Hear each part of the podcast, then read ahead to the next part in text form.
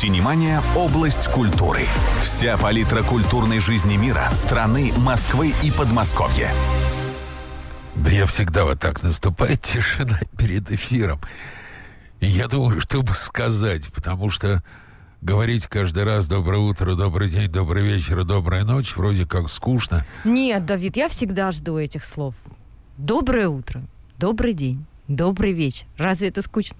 Не знаю, черт его знает. Ну, Вообще в этой жизни не так много веселого, потому что добрый день, добрый вечер, доброе утро, добрая ночь всей крохотной, изнемогающей планете Земля. Э, программу «Синемания» на «Радио 1» ведет Виктория Малякова. И бессменный ведущий, создатель программы «Синемания», киножурналист Давид Шнейдеров. И вы можете в Телеграме посмотреть нашу видеотрансляцию. Вы можете ее увидеть еще на сайте radio1.news. И если в процессе эфира Вика разойдется и снимет свой пиджак, вы поймете, что такое летняя одежда у радиоведущей. Ну, а Нет. а сейчас наш первый гость. Да, средство коммуникации. Телефон прямого эфира плюс семь четыре девять пять два пять два ноль один пятнадцать. Номер для ваших WhatsApp сообщений плюс семь девять шесть шесть ноль три два пять восемь три два. Наш сегодняшний гость. Представь. Я начну с информационного повода. 9 а, июня в прокат вышла комедия «Молодой человек» с Павлом Табаковым и Данилой Козловским в а, главных ролях. В центре сюжета разочарованный в жизни мужчина, который выглядит намного лет моложе, что и сподвигло его взяться, ввязаться в интересную авантюру. Сегодня у нас в гостях режиссер и сценарист новой картины, которая Стоит отметить, претендует на звание главной киноновинки лета. Александр Фомин. Здравствуйте. Фомин. Фомин. Фомин. Фомин. Я, Я все перепутала. прочитал, не, не прочитал, мне два человека, независимо друг от друга, очень разных. Тинто Брас, великий режиссер эротического кино, и Роберт Родригес говорили, что режиссер всегда сам должен писать сценарий. Это разумно? Интересный вопрос. Я думаю, нет такого правила. Нет, не правило. Они считали, что так должно быть.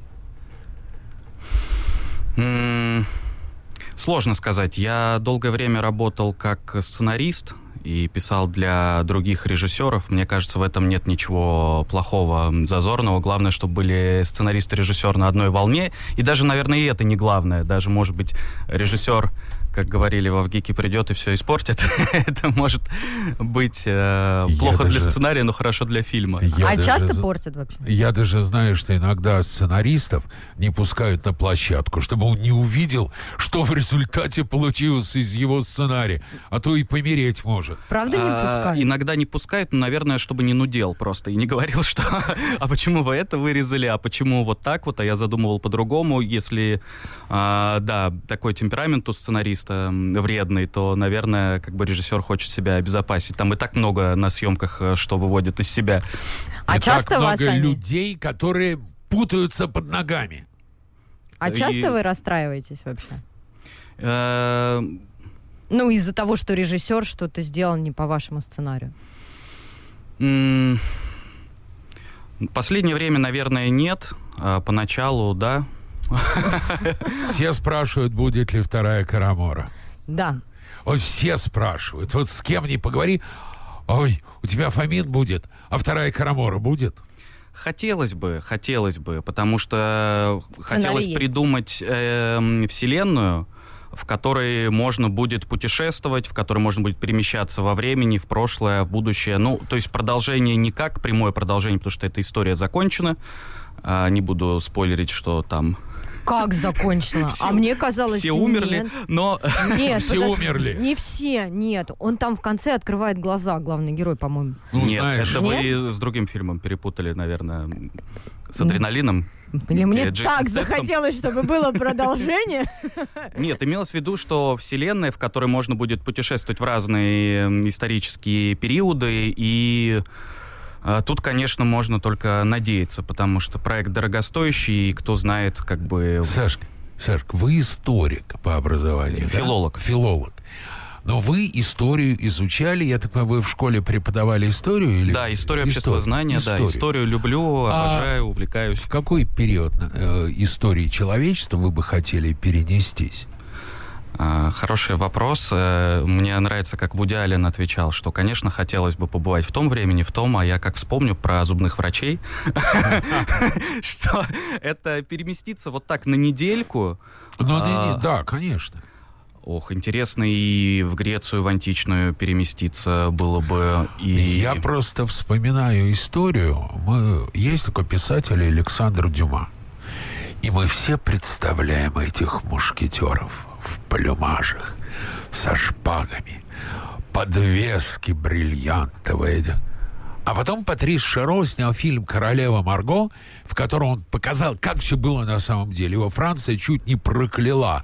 Вы уверены, что вы хотите оказаться в Древней Греции? Ну, мы же говорим про недельку, это как в поход сходить. Понятное дело, что гигиена, врачи, это все достаточно проблематично, но посмотреть как турист э, на выходные если была бы такая возможность, то в разные времена хотел бы оказаться. Прям анекдот. Не путай туризм с эмиграцией.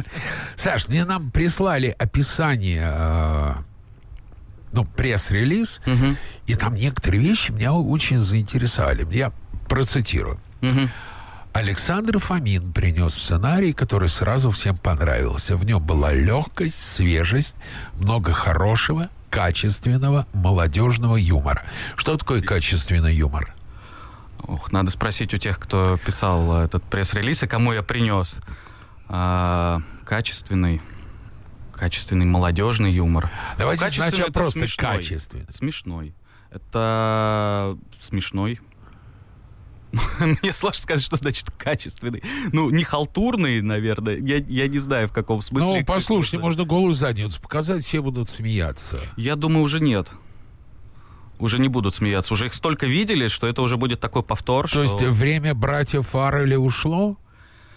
А, думаю, да. Мне кажется, что при таком обилии контента а, уже простые приемы, наверное, не действуют. А не потому, что они не смешные, а потому, что их уже тысячу раз видели. Торт Хорошо. в лицо это очень смешно, но просто его столько раз уже смотрели, что, наверное, сейчас люди не будут так искренне смеяться, как ну, сто лет назад. Послушайте, а дорогой мой, ну Гамлета убивали миллион раз, его каждый раз убивают, и все равно все плачут. Но мне кажется, в этом как раз особенность комедии, что она всегда должна быть свежей. Много шума из ничего. Ставят и ставят, ставят и ставят. Да, Слуга двух да. господ ставят и ставят, и все смеются. Конечно, но в основе комедии парадокс, если он работает, то он, конечно, смешной. Но тут еще вопрос интерпретации, как это будет э, соотноситься с современностью, как это поставят. Можно комедию поставить и не смешно. Э, а можно и Даже смешно, смешно поставить не комедию. А можно и смешно поставить не комедию, да. А что такое молодежный юмор? Вот эти все рекламные, конечно, слоганы, мне очень сложно за них отвечать. А... Качественное, не, молодежное. смотрите, бог с ним. А давайте отвлечемся от э, рекламы. Ведь действительно молодежный юмор, он другой. Потому что юмор условно моего поколения, он один юмор вашего поколения другой, а юмор 15-летних третий. Что такое молодежный юмор? Я думаю, вот эта поколенческая разница в юморе, она завязана на языке. В первую очередь, все-таки юмор строится на языке, и э, меняется язык, и меняется юмор. И язык молодежи, как и юмор молодежи, следственно, он очень интертекстуален.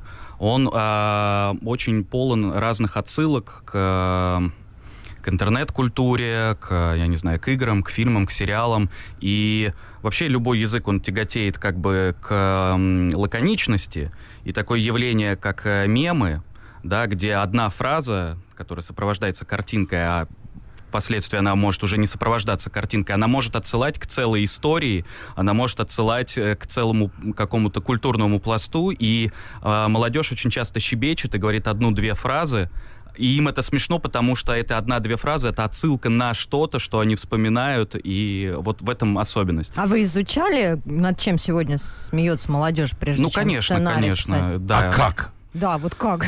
Ну, я же работал учителем и общался со своими учениками, и даже вот после это того... то, что меня с Александром роднит. Я 8 лет работал учителем в школе. Здорово. 8 лет. Да. Я даже после того, как закончил школу, я продолжал общаться с моими учениками, мы как-то так с ними подружились. И мне, конечно, всегда было любопытно, что они смотрят, что слушают, над чем смеются. Вик, ты знаешь слово кринж? Что-то знакомое. Вот мы с тобой два старых пердуна. Что такое кринж? А, кринж — это а, что-то, что вызывает у тебя вот ощущение а, пошлости, ощущение неприятного абсурда, ощущение испанского стыда, когда делает кто-то другой, а стыдно тебе. Ну вот коротко, вот видите, то есть а, одно слово, а приходится его объяснять а, множеством других слов и предложений. В этом особенность а, молодежного языка и юмора, что они как-то вот это все сокращают, редуцируют. Подожди, а юмор интернационален? Ну, в целом, да. Мне кажется, глобальный юмор интернационален, потому что в основе парадокс, обман ожиданий. Происходит что-то, мы ждем, что произойдет следующий шаг такой, а происходит другой. То есть парадокс — основа любого юмора, обман ожиданий. Но ведь французский юмор сильно отличается от, скажем, немецкого «не к столу». Мне кажется так, я вот размышлял над этим, мне кажется, что юмор, э, ну вообще чувство смешного, да, чувство нелепого, смешного, это как, э, как сахар, как глюкоза. То есть э, мы же можем есть мороженое, может быть пирожное, может быть чуть послаще, может быть приторно-сладко, а может быть чуть-чуть сладковато, может быть молочный шоколад, может быть там горький шоколад. Но в основе всегда есть парадокс, то есть в основе всегда есть сахар, глюкоза, но блюд бесконечное количество. Мне кажется так. А чем отличается русский юмор? Вот я просто объясню. Я работал в Америке, довольно долго там жил.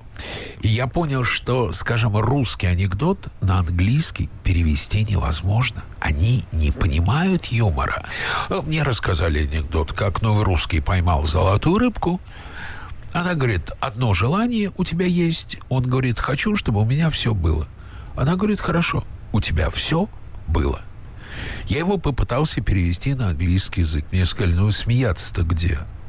Но э, такой классический при- пример э, контекста. Вот вы как сразу начали новый русский, это надо объяснить, кто. Золотая рыбка, надо объяснить, кто. И само вот это ощущение трагичности и безысходности бытия, что у тебя все было, это тоже. То есть э, маленькая фраза, в которой очень много контекста.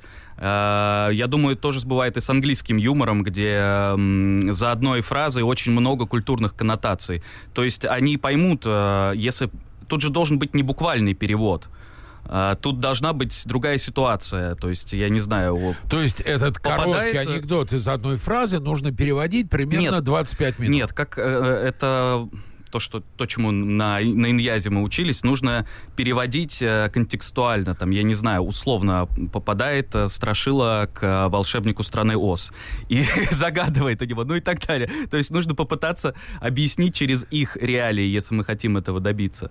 А, А какого-то клёво. комического эффекта. Попадает Страшила к волшебнику Wizard from Oz. При- Прикольно. На ком вы проверяете юмор? Вот вы пишете сценарий. На ком вы проверяете?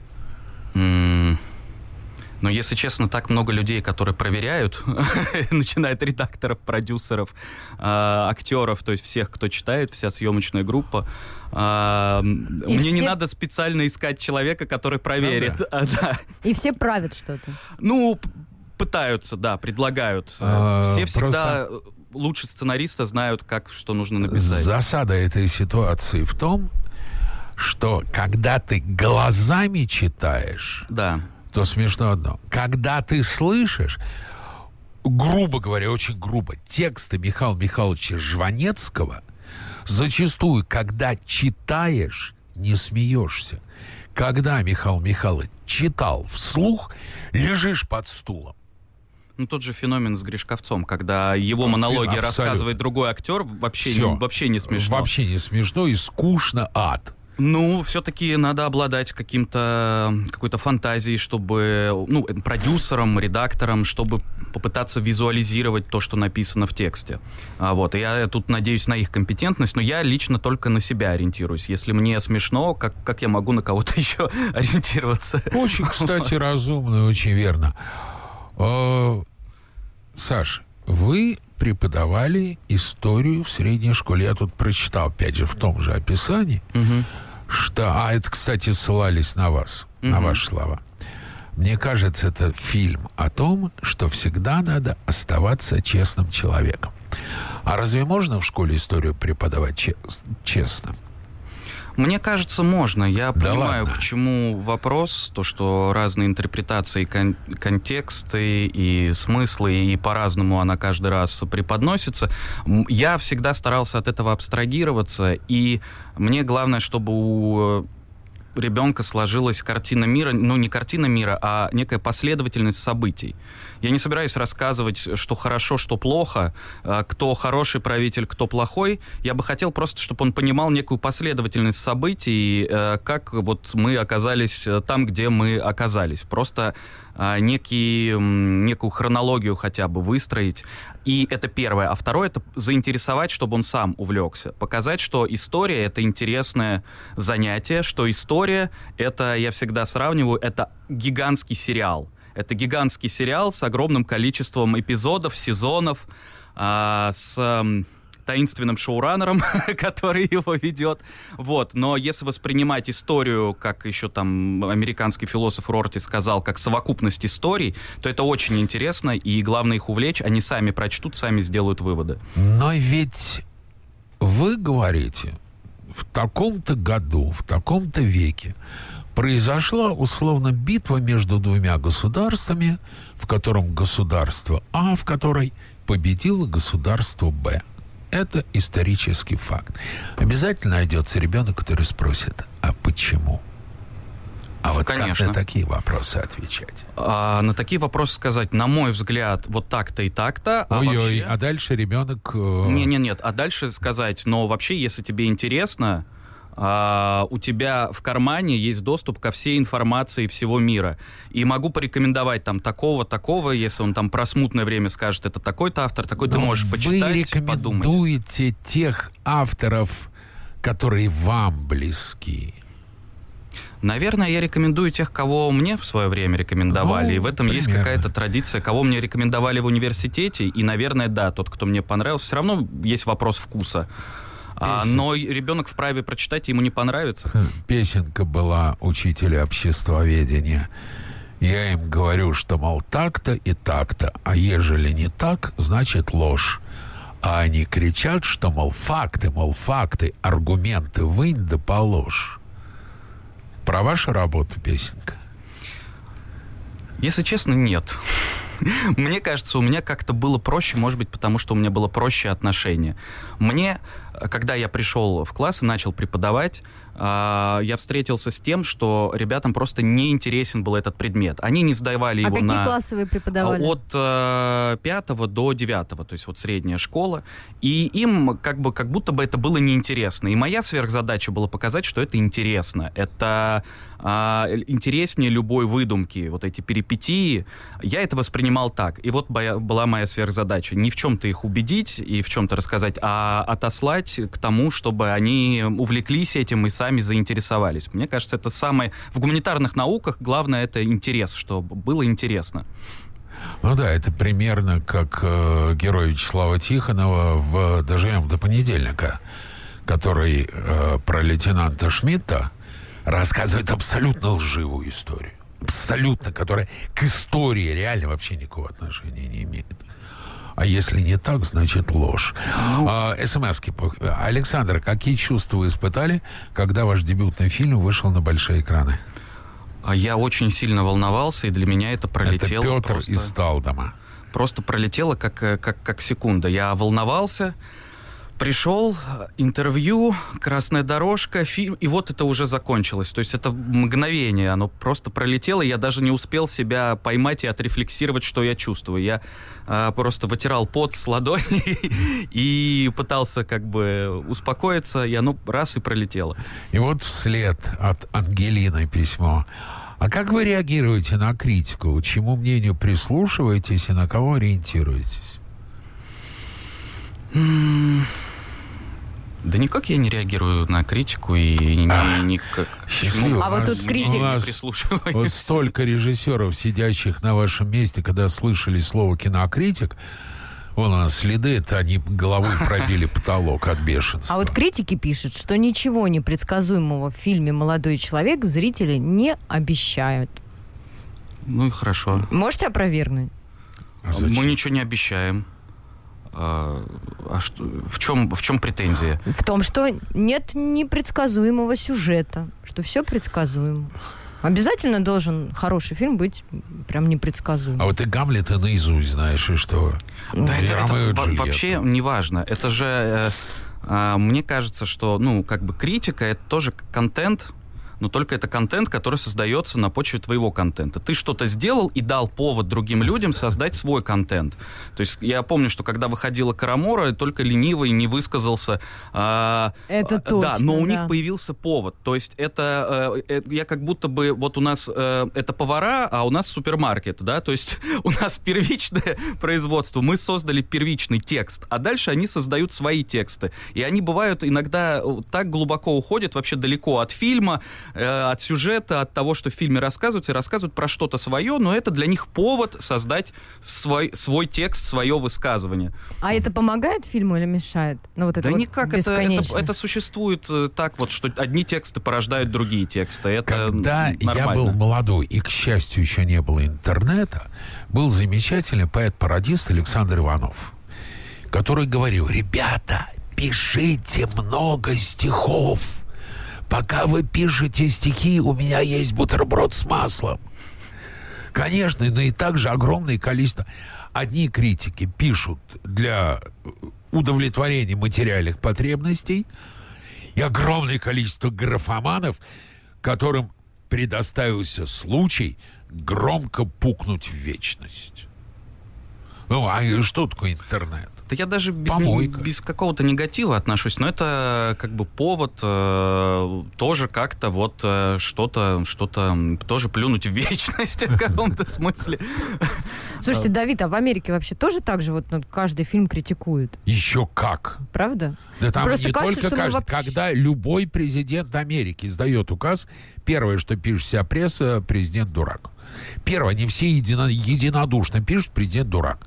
А мне а кажется, потом мы прям- появляется специалист, который объясняет, что на самом деле президент имеет в виду. Вы подробный план уроков писали?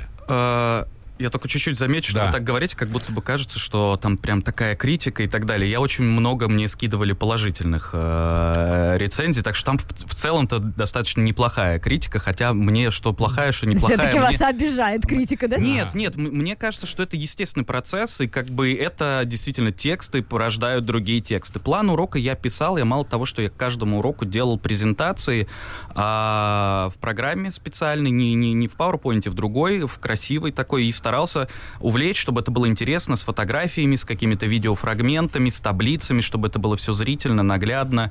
Э, ну, в общем, чтобы это было любопытно. Я просто себя вспоминаю, что я увлекся историей, когда читал энциклопедии с картинками. Тогда интернета не было, но было там э, эти «Я познаю мир», там вот эти атласы и всякое такое. Это было так классно. Ты и читаешь, и смотришь картинки, это все как-то живо, оживает. И я хотел воспроизвести этот опыт, поделиться им. Прикольно. Я помню, ко мне однажды э, завуч пришла перед уроком и говорит, Давид Алексеевич, у вас есть план урока? Я говорю, конечно, есть, если как можно. Да, говорит, где? Я говорю, здесь. Говорю, здесь. А если вам не нравится, сядьте ко мне на урок и послушайте. С кем тяжелее работать, с детьми или с родителями? Еще с актерами. Здесь вот запятую поставить. Да, это, кстати, хороший был опыт. э, Мне кажется, учитель чем-то на режиссера похож. Не, не на режиссера. Учитель в одном лице. Автор Да, да, сценария, да, я и хотел режиссер, сказать, что исполнитель урок это моноспектакль. роли. Конечно, Урок это абсолютно. моноспектакль, где тебе надо держать внимание там 30 человек в классе и где тоже надо донести некоторый месседж. человек. А? Разных, разных. Да, совершенно. Кто-то кто устал, кто-то в туалет хочет, а кто-то Для- думает про до то, что у него там дома. быстро доходит, до другого медленного, а одного веселит одно, другого другое. Конечно, и это похоже чем-то, да, на работу режиссера и актера, который ставит свой моноспектакль, и там тоже, да, везде есть и, и интрига, и сюжетные повороты, и так далее. Только двойку не поставишь. Ну да, интрига к доске пойдет, к доске пойдет, интрига. Потом а, выходи, делай, ну, расскажи домашнее задание. Я не сделал. Опа, сюжетный поворот, надо как-то ориентироваться. То есть это всегда какой-то моноспектакль без четвертой стены, где зритель тоже активно участвует. При этом, если учитель сидит весь урок за столом, как пень, гарантированно на уроке будут шуметь. Учитель должен двигаться. Это смотря Должен какой учитель. двиг- любой Да и должен неправда, у меня были двигаться. такие, что... Ну, То- нам по педагогике то же самое рассказывали, да, и 15 минут переключения внимания, и то, что должен двигаться. Соответственно, раз вы должны двигаться, значит, вы должны продумывать мизансцены. Естественно, конечно, геометрия сцены. Конечно. А, а по поводу вашего вопроса, у меня с родителями мне так повезло. Ту-ту-ту. У меня не было с ними проблем, потому что они видели молодого учителя, мужчину, они так умилялись и так радовались, что они были, в общем, очень рады, в восторге. Как я вас понимаю, мне когда в школе возникали проблемы, я всегда говорю, а, молодой, б, мужчина, в, попробуйте найти замену посередине учебного года. От меня тут же отставали. Хороший вопрос пришел, мне понравился. А, Прям от Натальи из Подольска. Класс. Александр, всем известно, что знаменитые художники незаметно вписывали свой автопортрет в произведение. Есть ли персонаж в вашем фильме, который похож на вас? Конечно, я даже этого не скрываю, и на премьере говорил то, что это во многом главный герой, это во многом про меня. А что сами не сыграли-то? Э, я подумал о том, что это для меня новая практика побыть режиссером, и я просто даже не рискнул, потому что это даст... И я потом понял, что это правильно, потому что я так сейчас подберу слово, утомился за время съемок, даже будучи режиссером, что я, наверное, в первом фильме не готов был бы, как Данила, значит, это быть режиссер, режиссером гонялой, который и снимается, и снимает. А, Мне нужно было хорошо попробовать сделать именно работу режиссера, а, прежде чем, а, значит, быть многостаночником. То есть я просто не рискнул, и мне кажется, я сделал правильно. А для того, чтобы снять кино, нужно учиться. Сейчас, Вообще э, учиться давайте или пока, учиться Саш, в простите, вузе? давайте пока вы подумаете, мы прервемся на короткую рекламу, а потом мы вернемся и поговорим об образовании. Синемания – область культуры. Вся палитра культурной жизни мира, страны, Москвы и Подмосковья. Мы продолжаем. Виктория Мулякова. Давид Шнейдеров. У нас в гостях Александр Фомин, режиссер, автор сценария фильма «Молодой человек», который вышел на российские экраны. Я так понимаю, в э, плане продолжения вопроса про ваше альтер-эго в фильме «Молодой человек», вот смотрите, э, были два великих человека. Альфред Хичкок и Ильдар Рязанов, которые всегда играли камео. Мгм. А вы не хотели, или как Федор Бондарчук снимает в своих фильмах? У меня есть небольшое камео.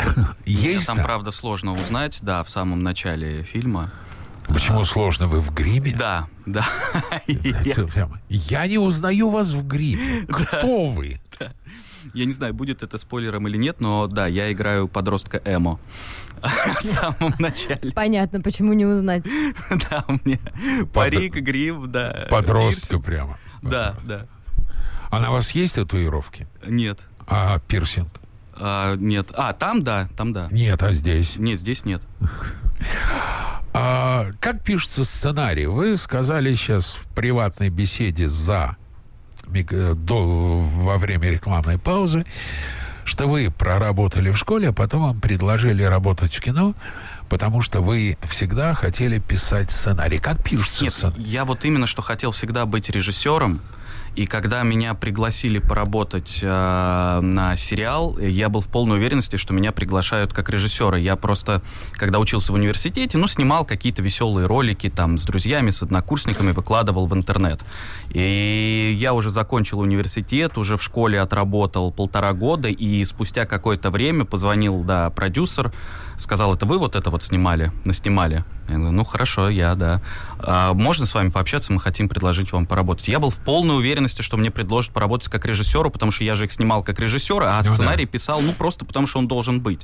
А мне сказали, не хотите поработать в авторской комнате. И так я на много лет застрял как бы автором сценария и работал именно сценаристом. На вопрос, который, э, по- после которого ушли, Эрика. А надо ли учиться? Вот я понимаю, что писать сценарий, наверное, нужно обладать определенным воображением, хорошим, безупречным русским языком, быть начитанным. э, но чтобы быть режиссером, нужно понимать, как работает оператор, как работает э, осветители, что такое монтаж, а как вы это познавали? Вообще в работе сценариста тоже много таких вот э, нюансов, и есть определенный инструментарий в драматургии, как выстраивать историю, чтобы она работала, чтобы она была интересной. Понятное дело, что и у режиссера, но я же второе высшее получал как э, режиссера в Авгике, и плюс я как автор э, часто бывал на съемочной площадке и всегда подглядывал за режиссерами, и за тем же Данилой, а, и набирался опыта на практике. Мне кажется, это даже было во многом а, важнее и полезнее, чем теория и чем а, обучение в Авгике. Ну, в Авгике главное, что, конечно, дают снять э, курсовую и диплом. Это самое такая на практике, когда ты все это проверяешь. Вот. Но а и, у кого конечно, вы учились? А, Анна Владиславовна Новикова, ну, не очень э, известный а, э, режиссер, вот, но я поступил просто туда в последний, в последний день. Я как Фенченко не преподавал? Преподавал А. монтаж, конечно, конечно. Да, И как? Финченко, э, ну, это вот к вопросу о моноспектакле. Да, это было каждый раз. А, И для меня очень еще важным был преподаватель по актерскому мастерству Юрий Борисович Лишевский. А, Он также у Быкова преподавал, режиссера. Он, конечно, вот я многое взял у него. Он очень хорошо учил работать с текстом и очень хорошо учил работать с мотивацией. У него всегда было любимое выражение «чтобы что». Вот ты говоришь эту реплику «чтобы что». Он, э, мне нравилась его теория, что для того, чтобы хорошо сыграть, надо там, не наигрывать, не надо какое-то состояние и так далее. Надо просто четко понимать, ты зачем вот эти слова сейчас, в данную минуту говоришь. И это был важный для меня урок. В чем разница в работе с Козловским и с Табаковым? Почему спрашиваю? Потому что Козловский, Данил, помимо того, что он актер, он и режиссер. Я закончил Щукинское училище, я никогда не мог работать актером. Я начинал сам себя режиссировать мгновенно. У Козловского не было такого. С кем было легче? На самом деле у Козловского такого не было. А, мы как-то так э, хорошо всегда общались, и он решил, э, наверное, может быть, он как-то себя сдерживал, но он абсолютно был податлив и абсолютно как бы открыт. Он То есть вообще ничего- режиссера выключал. Абсолютно. Мне кажется, он как раз после Карамура хотел отдохнуть. Он мне говорил то, что, да, это такое, ну, его роль это некое такое дурачество, некий такой степ, и он, мне кажется, пришел а, а, в желание отдохнуть от всеобщего контроля. Он же был и продюсером еще, то Ну есть. да. И вот он пришел, и он полностью расслабился и как-то мне доверился в этом плане. А песенку для него кто писал? Я ему придумал песенку. Говорят, она вы очень такая универсальный цепляющая. специалист, Саш. Ну, там, если бы ее слышали, Слыши, конечно. не удивлялись. Мы ее хотели даже найти полностью, но почему-то продюсер не нашла нашу. Ой, ее надо залить, я не, не сделал. А, Это же она же кустарно так была придумана, сделана. Мне пришлось от- отсмотреть очень много а, как бы инфо-цыган, а, чтобы, ну, как бы срезюмировать и сделать вот такое, ам, как бы универсальная, универсальная песня, которая подойдет для любого инфо-цыгана, такой среднее арифметическое. У вас фокус-группы были? Да, у нас были фокус-группы, Много изменилось? практически ничего не изменилось. То есть вы настолько удачно все сделали? А, Да, я очень боялся фокус-групп, э, э, но как бы Илья Найшулер сказал, надо, надо, Саш, надо. И показали фокус-группам, и я просто ходил, волновался, думал, ну сейчас скажет вот это, то, а он мне присылает аудиозапись, где люди хлопают, где люди аплодируют, типа, в конце фильма. А это черновой еще был монтаж, даже без CG, без всего. Он говорит, я впервые такое вижу, чтобы люди хлопали. Все, ты, э, мы же с ним спорили, сокращать фильм или не сокращать, потому что он сейчас идет... А у э, кого было право на Final Cut? мы вот тут вдвоем у нас с Вот Ильей. пополам? Пополам. Да. История с Final Cut пополам привела к фильму «Мастера Маргарита» к печальной ситуации. Нет, у нас С какая-то... э, Юрием Карой. Какая-то... Когда Кара считал одно, Мгм. продюсеру другое, у них был ровно пополам дележ, и фильм пролежал много Но у нас лет. с Ильей было такое взаимопонимание, как-то мы на одной волне э, И были. по договору было равное право. Да. Вот. И... Счастливый вы парень. Да, и мы как раз обсуждали, может быть, сократить, не сократить. Все-таки комедия, которая почти два часа идет, час 55. Вроде все плотно, все хорошо, но может быть что-то... Потом, когда увидели, что фокус-группы хорошо реагируют, что два часа быстро пролетают, все, он от меня отстал. Посмотрим результаты первого уикенда. Должна Дай быть бог. комедия умной. Хорошо бы, не то чтобы должна, она никому не должна, ну хорошо бы. Для Хотелось чего? бы. А? Зачем? Ну, мне просто больше нравится, когда умная. Ну, Субъективно, вы так Каков спрашиваете. месседж вашего фильма? А. Если уж комедия... Вам нравятся умные комедии? Каков месседж? Чего сказать-то хотели? А, Я, во-первых, хотел рассказать о моем поколении миллениалов и о нашей попытке найти свое место в мире между двумя мощными стихиями поколения наших родителей и молодежью, зумерами, которые выходят на арену. И, наверное, о том сказать, что взросление не происходит автоматически. Внешнее взросление физически происходит автоматически. Мы начинаем хуже выглядеть, тяжелее спать, тяжелее просыпаться. Но внутреннее взросление — это всегда всегда, ну, не хочется говорить громких фраз, там, работа над собой, но внутреннее взросление — это всегда определенный путь. И очень многие люди просто остаются состарившимися детьми. У Рэя Брэдбери в его, на мой взгляд, гениальной книге «Вино из одуванчиков» Мгм. есть рассказ про мисс Эллен Ломис, которая в газете в свои там 90 с лишним лет публиковала фотографию себя 17-летней и говорила о том, что дракон съел лебедушку. И что она внутри осталась 19-летней, а снаружи... Вопрос вашему гостю от Галины. Вы считаете себя харизматичным человеком? Вообще, что для вас харизма?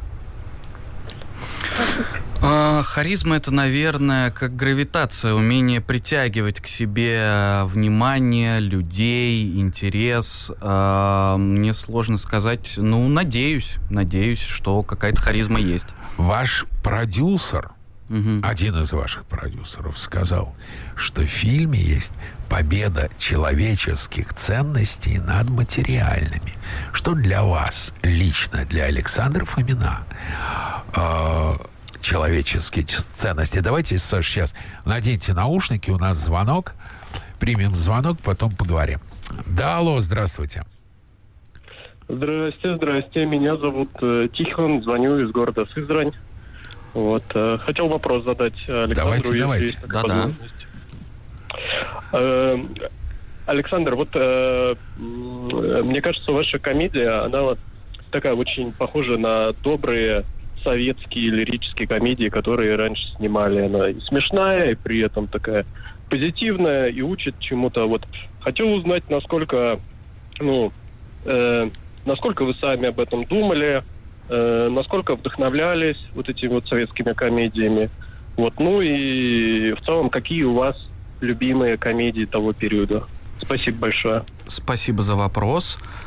А, А я подумал, интересно, сравнение Сашиного фильма «Молодой человек» с советскими комедиями старыми. Это комплимент или пинок? а, Комплимент, конечно. Не, не знаю, не знаю. А, моя любимая комедия, и мне кажется, тут э, видны хвостики от нее, это «Добро пожаловать» или «Посторонним вход воспрещен».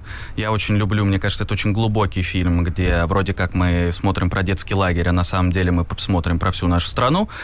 Фильм, но это так тонко завуалировано. Вот, это было отчасти для меня примером. Я не могу сказать, что я э, какой-то большой... эм, не то чтобы фанат, но это просто часть, часть культуры, в которой я вырос. Э, Это часть, это э, к вопросу о тексте, те тексты, которые впитались в меня э, с детства. То есть э, это, ну, советская классическая комедия, конечно.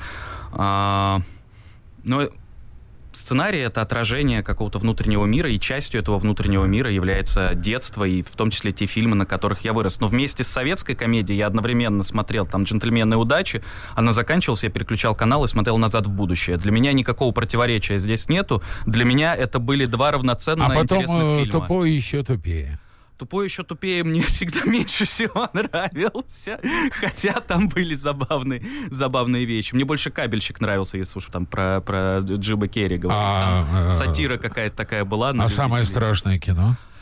А, Братья Вайнсы нравились? а, какая- Американский пирог. Ну, Давид, давайте все Ну, как классика, там есть я тоже отсылка к американскому пирогу. Американский пирог мне нравился. Очень страшное кино, наверное, какие-то первые части, пока они не скатились. в Пока братья Вайнсы не ушли. Наверное, Пока да. не взяли Цукер и Абрахамс. Э, Но да, да, это советские фильмы и одновременно с этим э, молодежные сериалы по MTV, американские фильмы, ВХС. и такая вот, вот каша. смешная пришла смс Саша.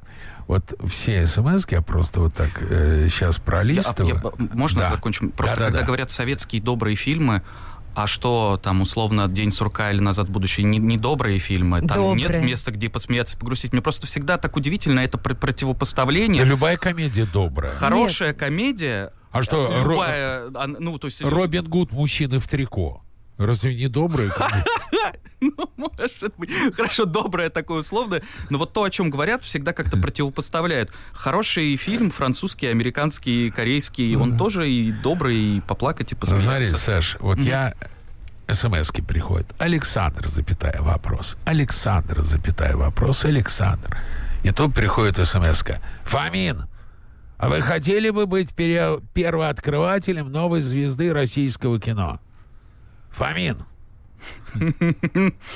А, я вот на- как вам? это, наверное, моя классная руководительница. Она всегда ко мне по фамилии обращалась. А, первооткрывать... А кого они, интересно, имеют э, в виду? А, но... Да не в этом суть. Мне хотелось бы, чтобы был э, хороший, органичный фильм, который мне бы самому нравился, который понравился бы моим друзьям, моим родителям. Будут там э, молодые актеры, здорово, мне очень нравится с ними работать. Будут опытные актеры, тоже прекрасно. Не- Что не для вас человеческие ценности? Там, конечно, цитата, да, я понимаю, нет там никакой победы. э, Ну, ладно, не буду спойлерить. А, человеческие ценности, любовь, красота, дружба. А, во многом для меня самая главная ценность э, это звучит так по-научному, эмпатия. Это умение сопереживать, умение сочувствовать, умение чувствовать чужие эмоции как свои. Мне кажется, все кино на этом держится. Мы можем смеяться а, над тем, что происходит не с нами, и плакать над тем, что происходит не с нами. Мне кажется, это самая главная ценность. Прекрасно. Сейчас есть такой некий тренд, Мгм. когда русские человеческие ценности противопоставляются западным человеческим ценностям. А чем они, на ваш взгляд, отличаются? Я вот в этой дихотомии не хочу участвовать. Для меня а, человеческая ценность а, вообще как, э, я не знаю, грубо сейчас скажу, как приматов, это эмпатия. Мы жили в группе, и каждый, конечно, сам по себе слабее, там, я не знаю, любого из хищников. Но только в кооперации и только а, из-за того, что мы можем видеть там страх, боль другого человека, то есть мне кажется, самое главное эмпатия. Дальше это все демагогия. Эти ценности, не эти ценности. Главная ценность а, умение чувствовать другого человека, его боль, его радость и так далее. Слушайте, пришла смс мы об этом уже говорили, но я ее очень хочу прочитать. Конечно. Здравствуйте, меня зовут Натан Борисович. Я работаю в школе заместителем директора. Узнал, что вы раньше были учителем. Насколько это помогло вам в карьере режиссера и вообще нравилось ли работать в школе? Ну, ответьте, Натан Борисович. Я, я, кажется, знаю, кто это. Это кто-то из моих друзей, потому что мы иногда в школе придумывали выдуманных персонажей. Нет, если это реальный человек, я прошу прощения, но один из таких выдуманных персонажей был Натан Борисович. А, вот, потому что нашего директора звали Наталья Борисовна, и мы придумывали, в общем, а, Злюки. выдуманного персонажа Натана Борисовича. Мы тем же в детстве занимались. Вы раз- раз- разве не делали такого? И Давид? у нас было много таких, конечно, персонажей. Вот. А, А, да, все то, что я и говорил. Нравилось мне работать в школе. Мне кажется, это мне помогло и по жизни, и в какой-то обретении уверенности в себе, и в работе режиссером. Тоже У фильма помогло. какой возрастной рейтинг? Э, К сожалению, 16 плюс. О, Эвана как? 16 плюс. У вас сиськи голые есть? Нет, нет. Это 18 плюс Давид. То есть Там шест- просто целуются. 16 Нет, нет, из-за курения, из-за того, что главный герой А. курит, и только из-за этого. Там нету ничего другого, есть, но э, поскольку он курит, и это важно по сюжету. То есть, а, когда ваш фильм выйдет на телеэкран и будет такое размытое пятно, типа зрители не понимают, что это он подносит к рту. Ну, типа, да, наверное. А реально, как предохранить детей от нежелательного контента? Ну, а, я думаю, ну это идеалистично будет прозвучать, что это вопрос э, родителей, которым нужно не забивать э, на детей и не давать им просто планшет, типа, все, отвяжись от меня, вот тебе пумс и включить. А, вот эти дебильнейшие там, я не знаю, мультики и программы, которые есть э, в всяких видеосервисах. А, наверное, просто каждый должен следить за своим ребенком. Я не уверен, что это работает как-то поголовно, что вот мы сейчас ввели и никто не курит, никто. Мне кажется, это так не так не работает. А, Нет какого-то универсального правила. А как работает? А, Индивидуально. Каждый э, родитель следит за своим чадом. Теперь позвольте пару слов не протокол, э, не без протокола, чему нас учат, так сказать, семья и школа. На ваш взгляд, кто сильнее оказывает влияние на детей? Семья, школа, интернет или улица? Мне кажется, точно семья. Семья Да. сильнее интернета? Да Я ладно? думаю, да, да. Я думаю, семья сильнее интернета, потому что а, даже то, насколько человек находится в интернете, это тоже зависит от семьи. Если он там постоянно, это значит, что Если ему так родители, разрешили. родители Wi-Fi отключили, ничего не поделаешь. А, человек выходит из дома с мобильным телефоном, там не нужен если не дали? К тому моменту, как он сам начинает выходить из дома, у него появляется, у него ок- окрепли ноги, он может это сделать. Он, у него уже заложено очень многое. До четырех лет заложено его семьей, его детьми, э, его родителями, а, начиная с грудного возраста и даже с э, эмбрионального состояния. Как разговаривала ли мама с ребенком, а, а, там, реагировала ли на его капризы и так далее. Он уже к тому моменту, как он выходит и может своей лапкой держать телефон, он уже идет не нулевый, а с каким-то базисом. Поэтому интернет уже это некая надстройка, Саша, как мне кажется. вам пришла очень жесткая смс. Вы Так. готовы? Давайте. Готовы? Нет, ну давайте. Даю. Какой у вас очаровательный гость? Вопрос от женской половины аудитории. У нас есть шанс и подпись «Свободные девушки Подмосковья». Ну, давайте. Колитесь. Ну, присылайте фотографии, посмотрим. Топлес. Лицо Давид. желательно. Да я шучу. Э, Но я не знаю, как... Мне, я всегда теряюсь, когда мне этот вопрос... Я помню, на фестивале а, снял дипломный фильм, показываю, вот прошел, все смотрят, и думаю, а он про Москву, там, я думаю, какие-то будут вопросы. И первый же вопрос, а, извините, а у вас есть девушка? Да ё-моё, ну я, я что делал? Ну о чем вы думаете? А, фи- рейтинг 16 плюс накладывает какие-то ограничения на картину в э, плане проката, рекламы и прочее. Вот, если честно, я это не очень э, Не знаете, хорошо да? знаком. Да, мне кажется, у нас эти не, не такие жесткие, как э, в Америке, вот эти вот все PG там и так далее. А, но, честно, сложно сказать. А где снималась картина? Где ну, Она этот снималась под? Звенигородом, да. Мы смотрели очень много э, лагерей. В первую очередь я смотрел те, которые, м, в которых я сам отдыхал э, э, в нулевые в детстве. Но они оказались все маленькими, они мне казались гораздо больше. Я когда приехал, оказалось, что Потому они что очень- вы были маленькие. да, а, но мы нашли прям совсем рядом а, м, пансионат рядом с МГУшным лагерем, где я часто бывал а, и где и вожатым был. Вот. Еще письмо. Э, Я даже такого имени первый раз слышу. Евлампия. Мгм. Саша, у вас есть все задатки, чтобы работать в образовании, например, преподавателем по сценарному мастерству. Хотели бы вы реализоваться в этом направлении? Если честно, я немного преподаю в МШК, веду курс МШК шоураннеров. это что? Московская школа кино. А кто такие шоураннеры? Ой, красивое Я не слово. понимаю молодежный сленг. А, Шоураннер это нечто среднее между эм, сценаристом и креативным продюсером. В общем, это сценарист, который ведет авторскую комнату и присутствует на площадке. Это такое а, современное понятие, потому что а, вот э, стриминги, когда они снимают сериалы, очень часто снимают разные режиссеры, разные серии. Чтобы единство художественное сохранялось, главный сценарист, главный автор, главный автор, можно так сказать. Шоураннер это тот, кто следит за э, вот единством э, ху- художественной целостности. Потому что, ну вот как шоураннеры самые известные из «Игры престолов», вот эти Дэвид и Дэн, там же каждую серию разные режиссеры снимали. да. Но Да. стиль единый, и его должны... А очень много сериалов, э, Да, да, каждый из которых снимал. Конечно, это ну, экономично, потому что одновременно могут сниматься разные сцены, разные серии, но должен быть человек, который как бы следит за единством и целостностью. Чем должен э, литературно отличаться сценарий полного метра от сценария сериала? Литературно? Да. Они одинаковым языком пишутся. Ну, формально языком они пишутся одинаковым. В чем отличие? А, это как бег на 100-метровку или бег-марафон. Вот, наверное, так я бы сказал. Спасибо. Пришло время заканчивать наш первый час. У нас в гостях был Саш. Очень быстро. Вот пять секунд. Почему нужно посмотреть молодого человека? Это очень весело, это классно, забавно, и там очень много ностальгии по нулевым и 2007 году. Все, кто тоскует по 2007 и молодость прошла в нулевые, приходите. Все. Все, спасибо. Синемания – область культуры. Вся палитра культурной жизни мира, страны, Москвы и Подмосковья.